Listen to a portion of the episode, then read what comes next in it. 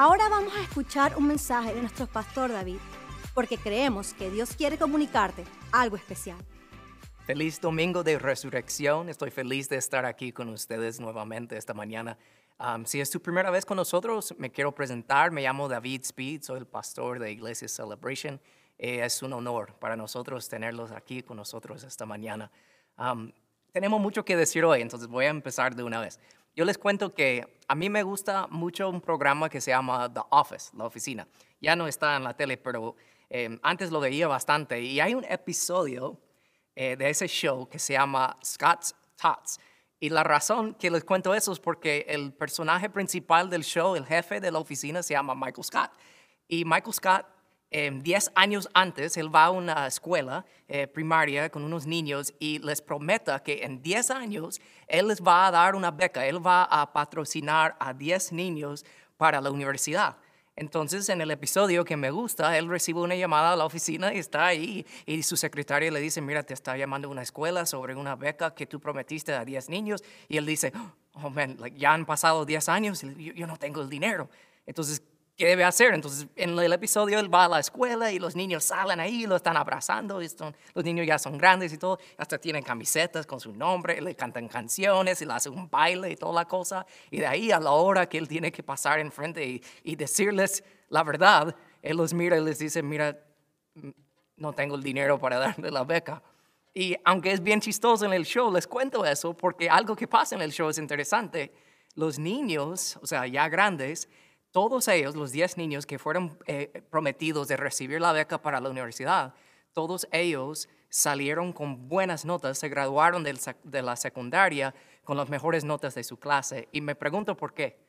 Es porque ellos, al recibir esa promesa, ellos tenían esperanza para algo. Y de eso vamos a estar hablando sobre las próximas semanas, no de la oficina, sino que vamos a hablar de la esperanza en una nueva serie que se llama Encontrando Esperanza, porque la esperanza es esencial para vivir. Una persona puede vivir un buen tiempo sin comida, puede vivir unos tres días sin agua, unos cinco minutos sin aire, pero nadie puede vivir ni un segundo sin esperanza, porque la esperanza es la creencia, la certeza de que aún en medio de la oscuridad, que habrá una salida, una luz. Pero ahora que estamos por comenzar la quinta semana de cuarentena, algo está pasando y es algo que no sería muy sabio de ignorar.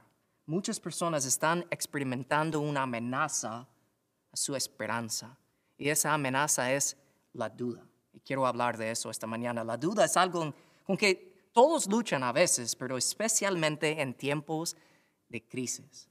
Y cuando se trata de la duda, realmente tenemos dos opciones. La primera opción es tratar de ignorarla y distraernos de la realidad que estamos viviendo. Y cuando uno hace eso, naturalmente va a regresar poco a poco a su vieja vida, sus viejos hábitos, va a buscar eh, hacer cosas que hacía antes para sentirse bien, por un momento. Por eso me rompe el corazón realmente en estos días cuando yo hablo con personas que Dios salvó de una vida de depresión o ansiedad o adicción o maltrato. Y yo sé que la esperanza de ellos está siendo atacada fuertemente en estos días y la duda está entrando. Y eso les hace querer caer en lo mismo de antes. Pero por eso si uno solo ignora la duda, dice por fuera, no, estoy bien, estoy 100%, no me pasa nada. Realmente si uno hace eso, las cosas siempre van a terminar mal. Por eso, cuando se trata de la duda, la segunda opción que tenemos es de utilizar a la duda para que no destruya nuestra esperanza, sino que en realidad la fortalece. Y veremos cómo hacer eso hoy al ver la historia de uno de los discípulos de Jesús que se llama Tomás. El contexto del pasaje que veremos hoy es que Jesús ya ha resucitado de la muerte y hubo un momento cuando él apareció a unos de sus discípulos, pero por alguna razón Tomás no estaba con los otros cuando llegó Jesús. Y ellos le contaron, hemos visto al Señor. Pero por la reacción de él verán porque él es conocido como Tomás el dudoso.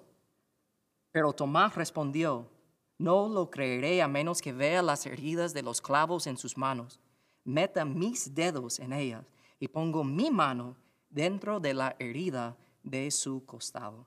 Al solo leer esas palabras de Tomás, tal vez uno pensaría que él era como un seguidor débil de Jesús, pero eso no es cierto. Tomás amaba a Jesús, solo que él no pudo creer después de ver a su amigo, su líder, colgar y morir tan horriblemente en una cruz, después de enterrar a su cuerpo en una tumba prestada, Tomás no pudo aceptar la idea de que Jesús había resucitado de la muerte. Y hay muchas personas hoy en día que les cuesta creer eso. Personas me han preguntado, ¿cómo es posible que tú crees en un hombre que nunca has visto físicamente? Yo sencillamente les digo, mira, yo nunca he visto a Abraham Lincoln, o otras figuras históricas, pero yo creo que ellos existieron y tú también lo crees. Pero de ahí dicen, ah, pero sabemos eso por los libros históricos. Y yo digo, claro, eh, pero yo he leído el único libro histórico, pero también vivo, que existe, un libro que tú abres para leer y realmente te lee a ti.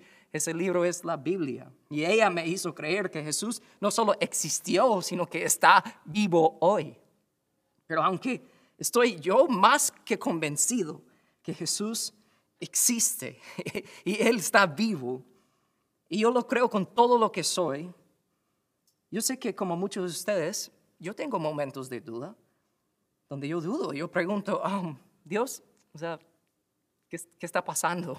O Dios, ¿por qué estás haciendo lo que estás haciendo? Las, las dudas saben cómo entrar a nuestras mentes y si no tenemos cuidado, pueden destruir a nuestra esperanza. Pero por eso, hoy, en este domingo de resurrección, no vamos a ignorar a las dudas, las vamos a enfrentar y así tú y yo vamos a salir de nuestro tiempo hoy con una esperanza aún más fortalecida al ver en más detalle ese momento de la vida de Tomás. Porque aunque Tomás dudó, lo hizo porque él quería saber la verdad. Entonces eso nos hace ver que las dudas nos hacen pensar bien las cosas y realmente una duda nos lleva a hacer preguntas, los cuales nos empujan a buscar la respuesta de la vida. Y por eso lo más lindo, lo más poderoso de esto es que aprendemos de que Jesús no vino para darnos las respuestas a las preguntas de la vida. Jesús vino para ser la respuesta. Y cuando tú y yo podemos captar eso, estamos preparados para saber que la duda puede ser una amenaza a nuestra esperanza o puede fortalecer a nuestra esperanza. Y nosotros debemos querer cómo podemos convertir la duda en algo que fortalece nuestra esperanza en Dios. Y veremos tres maneras de hacer eso esta mañana. La duda puede fortalecer nuestra esperanza en Dios cuando primero entendemos de dónde viene la duda, porque las dudas no salen de la nada, o sea, principalmente las pruebas y los problemas en la vida nos hacen dudar, lo sabemos, pero especialmente las pruebas y los problemas nos hacen dudar de Dios, aunque Dios mismo dijo claramente de que los problemas son parte de la vida de cada persona, pero todos sabemos que experimentamos problemas y pruebas por algunas razones. Una de esas razones es debido a nuestros propios errores. Tú y yo podremos estar aquí todo el día y hablar de las malas decisiones que hemos tomado. Pero también experimentamos problemas y pruebas debido a los errores o malas intenciones de otras personas. Pero también vemos que experimentamos problemas y pruebas debido al diablo y su plan para nuestras vidas. Pero aunque experimentamos problemas por nuestros propios errores o por otras personas o incluso el diablo, eh, tendemos a culpar a Dios, si somos honestos, por nuestros problemas. Porque cuando en tu vida has dicho has oído a alguien decir, estoy enojado con el diablo por lo que me está pasando a mí o a mi familia. O sea, no escuchamos a personas decir eso. A menudo nosotros decimos, estoy enojado con Dios por lo que me está pasando a mí o a mi familia. Ignoramos el hecho de que el diablo o la gente mala o incluso nosotros mismos somos responsables de los problemas en nuestras vidas pero entre esas tres razones, por qué tenemos pruebas y problemas en nuestras vidas, hoy yo quiero enfocar más por un momento en cómo el diablo trata de utilizar la duda para vaciarnos de la esperanza en nuestras vidas. Porque la verdad es que desde el momento en que tú y yo nacemos, el diablo quiere destruirnos. La meta del diablo es convertir la fe de un niño en la duda de un adolescente que se convierte en la incredulidad de un adulto. Porque ¿cuántos de nosotros conocemos a personas que no quieren saber absolutamente nada de Dios y su razón principal es debido a las cosas horribles que experimentaron en su niñez o su juventud? O sea, tal vez tú escuchando este mensaje hoy, tú dirías que así piensas y sigues pensando así. Por eso les quiero compartir unas palabras conocidas de Jesús. Cuando él dijo, les digo la verdad, a menos que se aparten de sus pecados y se vuelvan como niños, nunca entrarán en el reino del cielo. En el idioma original, en el griego, cuando Jesús está diciendo que hay que volver a ser como un niño, lo que él está diciendo es que hay que volver a comenzar de nuevo, porque la fe inocente de un niño chiquito no ha experimentado o no es capaz de procesar a los problemas y las pruebas de la vida, que le hace a uno decir, yo no creo en Dios porque esto, el otro que me pasó. Por eso el plan del diablo para destruir y dañar las vidas de las personas sin importar su edad es tan fuerte y tan triste. Y yo he visto eso personalmente. En el 2009 Dios me llamó para ser eh, un misionero y servir y vivir en un orfanato en el país de Guatemala. Y ahí tuve el privilegio de conocer a unos niños y jóvenes que tienen historias de la vida que te llenarán los ojos de lágrimas. Pero yo pude vivir con ellos todos los días y conocerlos bien. Y, aunque haya tantas historias de dolor profundo, también hay tantas historias de transformación y restauración que solo Dios eh, pudo haber escrito. Una de esas historias es la historia de mi propia esposa, Rosa. Ella llegó al orfanato cuando tenía 15 años con su hija recién nacida, Kimberly. Y los detalles del inicio de su historia son fuertes. Ah, y es por eso que uno de los desafíos en la vida es aprender cómo Dios puede transformar nuestros mayores problemas en grandes testimonios de triunfo y transformación. Y no solo eso, hay que entender que Dios quiere convertir nuestro dolor más grande en nuestro ministerio más poderoso para dar esperanza a otros. Porque cada día que yo veo a mi esposa, yo veo a mi hija Kimberly y yo veo hasta a nuestros hijos varones que tenemos ahora, yo veo como Dios nunca paró de escribir la historia de sus vidas y las sigue escribiendo. Y ahora de poder, poder, ver a mi esposa y mi hija ministrar a personas que dudan que Dios es un buen padre, o sea, yo sé que el diablo quiso destruir a la esperanza de mi esposa y de mi hija, pero Dios tenía otros planes. Y Dios puede y quiere hacer lo mismo contigo también en tu vida.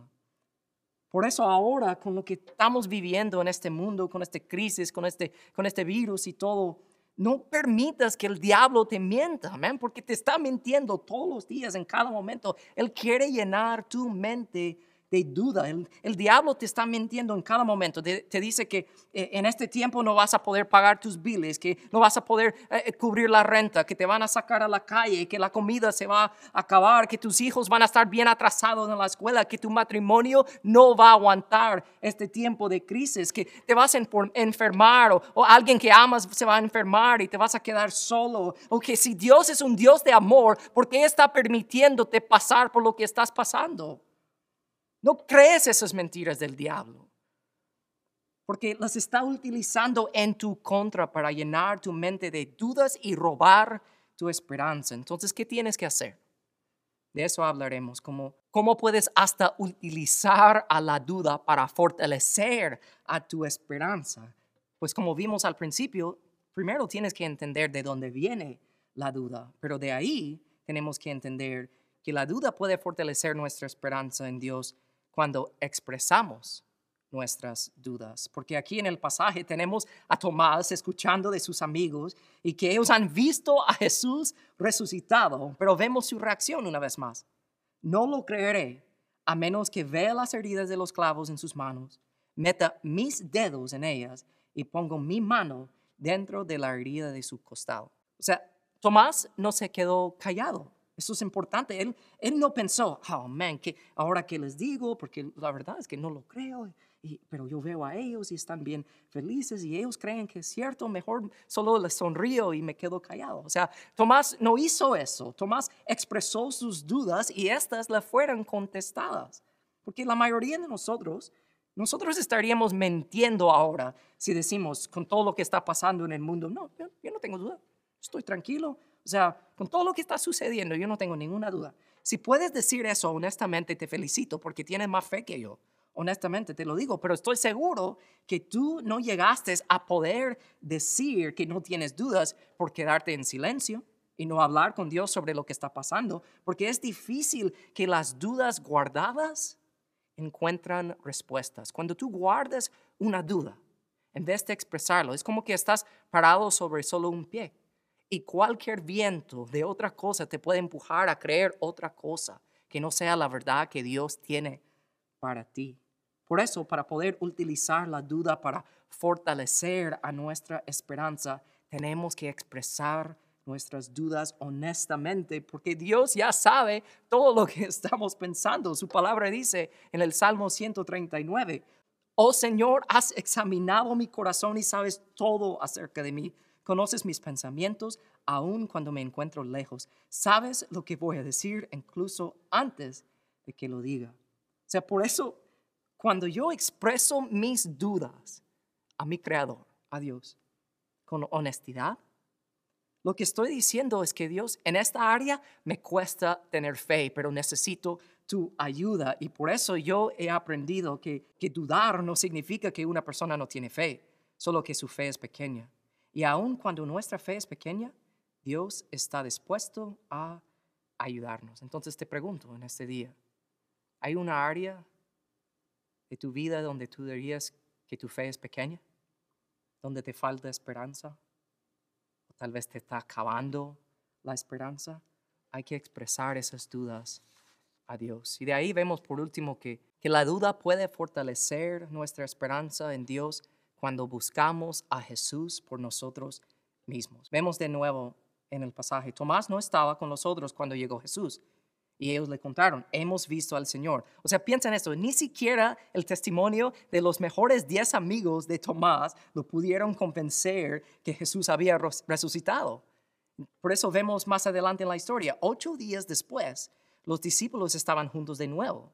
Y esa vez Tomás se encontraba con ellos. Las puertas estaban bien cerradas, pero de pronto, igual que antes, Jesús estaba de pie en medio de ellos y dijo, la paz sea con ustedes. Aquí aprendemos que Tomás ha estado luchando con la duda por ocho días, pero yo me imagino que Tomás toda la semana estaba ahí escuchando a sus amigos hablar y con tanta emoción de lo que ellos habían visto sobre su encuentro con Jesús, viéndolos llenos de esperanza en todos esos momentos, estoy seguro que Tomás estaba pensando, hmm, qué bueno por ellos. Y yo sé que muchos viven así, si son honestos. Tienen amigos o familiares que son cristianos y tú los ves hablar y, los escuchas y, hablan con tanta emoción y, y, esperanza, incluso en medio de todo lo que está pasando ahorita en el mundo y ellos están tranquilos y tú piensas, ah, qué bueno por ellos. No vayas a mentir que tú de verdad quisieras tener lo que ellos tienen. Pero lo que tú necesitas, igual que Tomás, es tener tu propio encuentro Jesús. No necesitas y ni puedes encontrar esperanza por medio de la relación de tus padres o tus abuelos o un familiar, un amigo, incluso un pastor que tiene una relación con Jesús. Tú necesitas buscar a Jesús por ti mismo. Y te digo en este momento que no importa cuánto tiempo has estado luchando con la duda, un encuentro con Jesús puede cambiar todo. Por eso me asombra esta parte de la historia, porque se recuerda en el inicio, ¿no? Que Tomás dijo a sus amigos, mira, yo no voy a creer al menos que puedo ver con mis propios ojos y tocar con mis propias manos. Yo no voy a creer eso. Él tenía duda. Y aquí en la historia Jesús de la nada aparece en medio de ellos y de una vez él va directo a Tomás y le dice, pon tu dedo aquí y mira mis manos. Mete tu mano en la herida de mi costado. Mira lo que está pasando aquí. Tomás no había dicho nada a Jesús directamente, que eso es lo que él necesitaba para creer. O sea, pero en este momento Tomás no tuvo que decir ninguna palabra. Jesús ya sabía cuál era su necesidad exacta. Pero lo que me asombra aún más de esa parte de la historia es el lenguaje original que se usa aquí. Cuando Jesús le dice a Tomás, pon tu dedo aquí. Jesús no estaba parado en el otro lado de ese cuarto donde ellos se encontraban en ese momento. Y no estaba como, hey, ven, ven para acá y, pon tu dedo aquí. Jesús no estaba diciendo eso. El verbo en el griego de esta frase, de cuando dice pon tu dedo aquí, es Jesús literalmente enfrente de Tomás en ese momento, agarrando y jalando su dedo, diciendo, hey, ponlo, ponlo aquí, aquí, tócalo. Él lo está jalando así. Y de ahí Jesús le dice, y ya no seas incrédulo, cree. Piensa en esto en tu propia vida. O sea, tantas experiencias y tantos momentos que te han llenado de duda en la vida. Y Jesús siempre está ahí gritándote, siempre está tratando de acercarte a Él y está jalándote, está gritándote, diciendo, no, no dudes más, cree. Y eso es lo que está pasando aquí. Él está diciendo a Tomás, acércate, pon tu dedo aquí. Yo sé que estás dudando, pero no te alejas de mí. Mi oración es que escuches eso mismo de Jesús esta mañana, donde quiera que estás escuchando este mensaje. Yo no sé cuál es la situación que estás enfrentando, que está haciendo dudar de Dios. Puede ser por lo que está pasando en el mundo ahora, puede ser por otra razón. Tal vez te cuesta creer que Dios existe, te cuesta creer que Jesús ha resucitado. Por eso mi oración por ti en este momento, te digo, no es por casualidad que estás escuchando este mensaje. Y mi anhelo por ti mientras que tú buscas a Jesús por ti mismo, es que tendrás la misma reacción de Tomás que vemos aquí en el texto. Al tocar a Jesús, Tomás dijo, mi Señor y mi Dios. Tú necesitas tener ese mismo momento. Si no puedes decir a Jesús, mi Señor, mi Dios, siempre te va a faltar paz y esperanza. Lo que hemos estado hablando en las últimas semanas aquí con todo lo que está pasando en el mundo. Pero tal vez ya conoces a Jesús. Tal vez ya tienes una relación con Dios, pero sigues luchando con la duda sobre todo lo que estás enfrentando en la vida. Pero igual te digo, Jesús está enfrente de ti diciéndote, hey, no te alejas de mí. No dejas que la duda entre a tu mente y te quita la esperanza no dudes, porque realmente Jesús te está diciendo, yo soy tu esperanza. Lo más bello que pasa aquí al final de esta historia es que pensamos en una realidad que es tan fuerte. Podemos admirar la fe y la esperanza de Tomás, pero nosotros somos aún más bendecidos por creer en nuestro Salvador Jesucristo, porque mira lo que Jesús dice aquí al final. Entonces Jesús le dijo a Tomás, tú crees porque me has visto. Benditos los que creen sin verme. Entonces la pregunta para terminar en este momento es, ¿ya crees? Aunque no puedes ver a Jesús, tú no puedes ser como Tomás, no lo puedes tocar y ver físicamente todavía. Pero crees. Si es así, la siguiente pregunta es, ¿has entregado tu vida a Él? Porque si no, como les digo, nunca vas a poder tener acceso a esta esperanza. La duda siempre va a reinar en tu mente, siempre te va a derrotar, siempre vas a estar viviendo buscando cómo distraerte, huirte de la duda, de las cosas que te, te traen estrés y ansiedad en la vida, más en estos días que estamos viviendo como el mundo entero. Y yo no quiero eso para ti, Dios no quiere eso para ti, por eso envió a Jesús a morir en una cruz por ti. Y este día de domingo de resurrección, cuando estamos celebrando el hecho que Jesús literalmente resucitó de la muerte, yo lo creo, no hay ninguna duda en mí que eso es cierto. Y que a mí me está prometido la eternidad en el cielo con mi Salvador. Eso me da una tranquilidad y una esperanza que no puedo describir. Pero te pregunto, ¿tienes eso? Porque si no, eso puede cambiar en un instante. Por eso en este momento si tú, dirías, yo quiero eso, tú sientes algo una emoción o algo, te digo, ese es el Espíritu Santo tocando tu corazón y tu mente en este momento, abriendo tu capacidad de entender esta buena noticia, estas buenas nuevas, que Jesús es tu Salvador y lo necesitas para poder tener esa esperanza, para poder ir al cielo. Entonces te voy a pedir en este momento, si nunca lo has hecho en tu vida, cerrar tus ojos, inclinar tu rostro en este momento.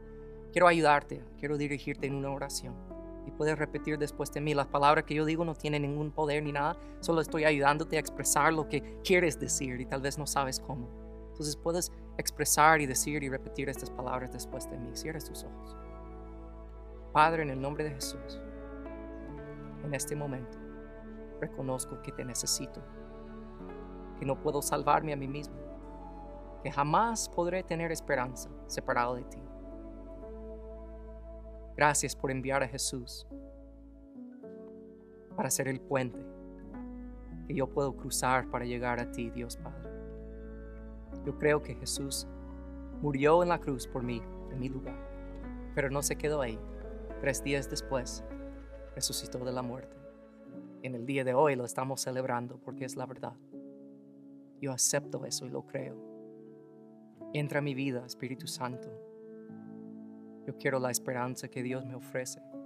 Dios, mi vida es tuya. En el nombre de Jesús te entrego todo. Amén y amén.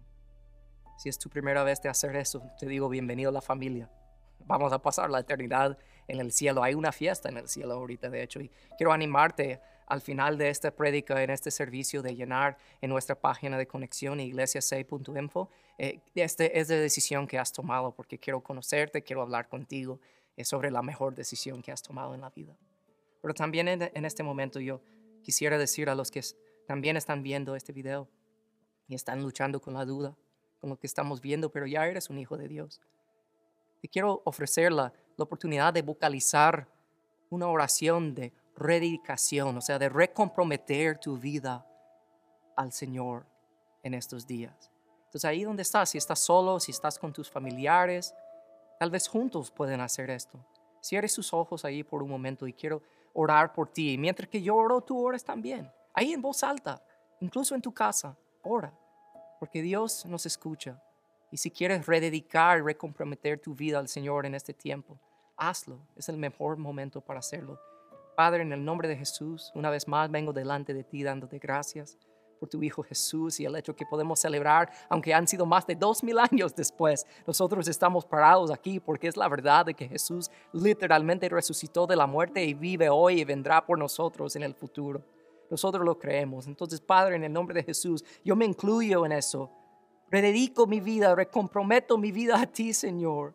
Ayúdame con mis dudas, ayuda, ayúdanos con nuestras dudas, Señor, en este tiempo, de poder confiar que aunque con nuestro punto de vista humana todo se mira fuera de control, podemos confiar, Señor, debido a la historia de las buenas nuevas, de la historia de Jesucristo, que aunque las cosas se miran fuera de control, tú siempre tienes control, siempre tienes un plan. Me viene a la mente eh, la dicha que dice, en el cielo no hay pánico Solo hay planes. Tú siempre has tenido un plan. No hay pánico ahí. Tú sabes lo que estás haciendo. Entonces ayúdame a mí, ayúdanos a nosotros de confiar en ese plan. Y cuando nosotros literalmente confiamos en eso, eso será visto en la manera que vivimos y pensamos y actuamos y hablamos. Será obvio a los demás, Señor, que literalmente estamos viviendo con una esperanza y no con duda. Te lo pido en el nombre de Jesús. Amén y amén. Gracias, Señor.